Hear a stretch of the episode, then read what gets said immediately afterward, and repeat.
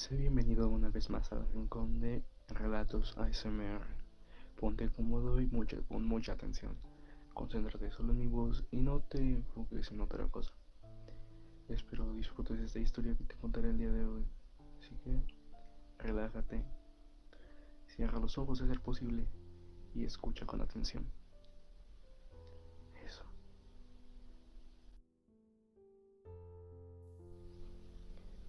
Día de hoy nos acontecen tres historias. Una un tanto verídica se puede decir, ya que es un caso de Estados Unidos en el que quedó como una leyenda urbana, ya que fue demasiado misterioso y los hechos en los que murieron los afectados fueron algo extraños. Y las otras dos son historias de internet, así que relájate y espero las disfrutes. Comenzamos. La primera historia que te contaré se titula La estatua.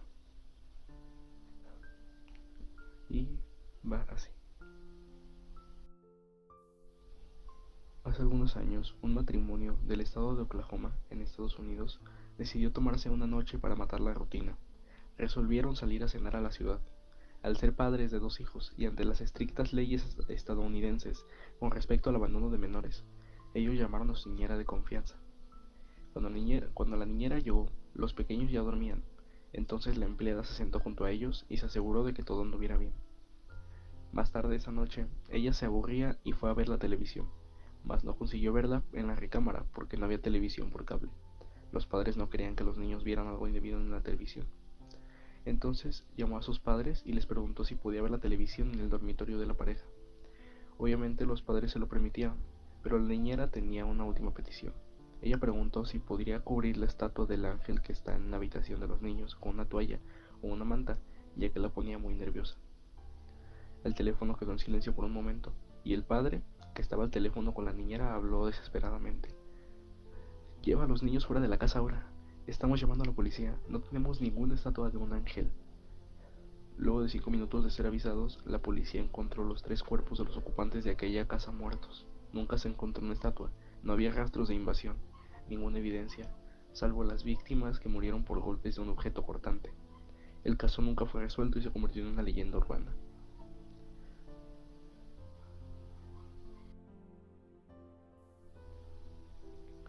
La segunda historia que nos acontece el día de hoy, la siguiente es el borde de la supervivencia o al borde de la supervivencia. Ese es un relato originado a partir de los estragos que causó la Segunda Guerra Mundial. Así que puede ser algo verídica. Por ti depende creerlo o no. Y va así. En Berlín, tras el fin de la Segunda Guerra Mundial, el dinero escaseaba, los suministros se agotaban y parecía que todo el mundo moría de hambre. Durante este periodo, las personas contaron la historia de una joven que decidió ayudar a un hombre que caminaba a ciegas entre una multitud. La leyenda cuenta que ambos comenzaron a conversar y el hombre le preguntó si podía hacerle un favor. ¿Podrías entregar esta carta en la dirección escrita en el sobre? Bueno, el lugar le quedaba de camino a su casa, por lo que ella aceptó sin más. La chica comenzó su camino para entregarle el mensaje. Cuando notó algo en la dirección, un número que no podía distinguir, no sabía si se trataba de un 4 o un 9. Se volvió de nuevo hacia el hombre ciego y se dio cuenta de que había emprendido una huida entre la gente sin sus gafas oscuras ni su bastón, como si estuviera huyendo. Ella, por supuesto, encontró aquella actitud sospechosa, y en lugar de ir a casa fue a la policía. La policía, que tenía sospechas de que algo estaba pasando en la región por los incidentes registrados, visitó la dirección para comprobar si existía alguna conexión con sus sospechas. Una vez allí hicieron un descubrimiento aterrador. Tres carniceros cortaban carne humana y la vendían a la gente hambrienta por un precio amigable. ¿Sabes qué era lo que había en la carta que el hombre le dio a la joven? Una nota que apenas se limitaba a decir, esta es la última que mando para ustedes hoy.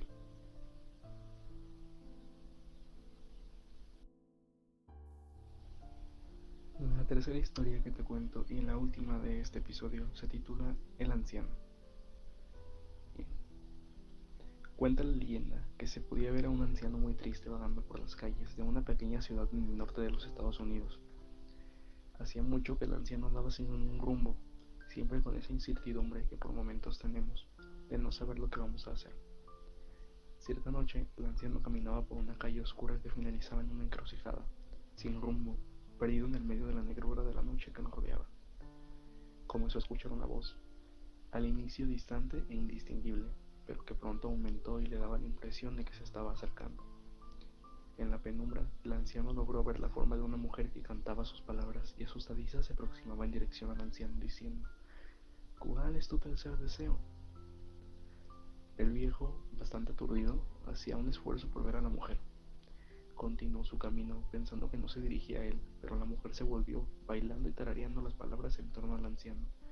Ahora tu tercer deseo, ¿cuál es? El hombre ya enojado se detuvo Trató de enfocar su mirada sobre la agitada, mujer y preguntó, Maldita sea, ¿qué quieres, mujer?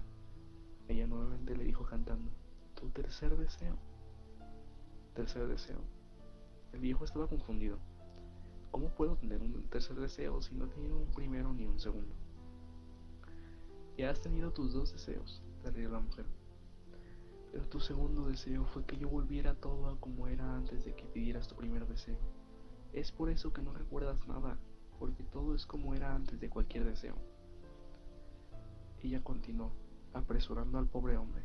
Entonces tienes un deseo restante, ¿qué vas a pedir? Está bien, exclamó el anciano. Yo no creo en esto, pero no hay nada de malo en desear. Yo deseo saber quién soy. Qué divertido, dijo la mujer mientras cumplía el deseo y desaparecía. Ese fue tu primer deseo.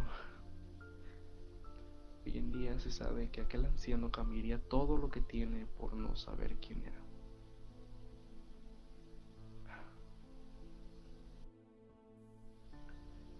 Han sido las tres historias del día de hoy. Espero las hayas disfrutado tanto como yo contándotelas. Recuerda que si te gusta este contenido y te gusta este podcast, puedes seguirnos en las redes sociales como ah, en Facebook principalmente como arroba relatos ASMR y en YouTube también puedes suscribirte, aunque los capítulos no se suben a tiempo, pero ahí está el canal. No olvides descargar los capítulos y seguir el podcast en eh, Spotify, Apple Podcast o Google Podcast para no perderte ningún capítulo. Todas las semanas se actualiza y espero te gusten demasiado. Sin más, me despido y sin antes decirte que trates de pensar en algo que no perturbe tu mente y trates de relajarte esto fue Relatos ASMR. Buenas noches.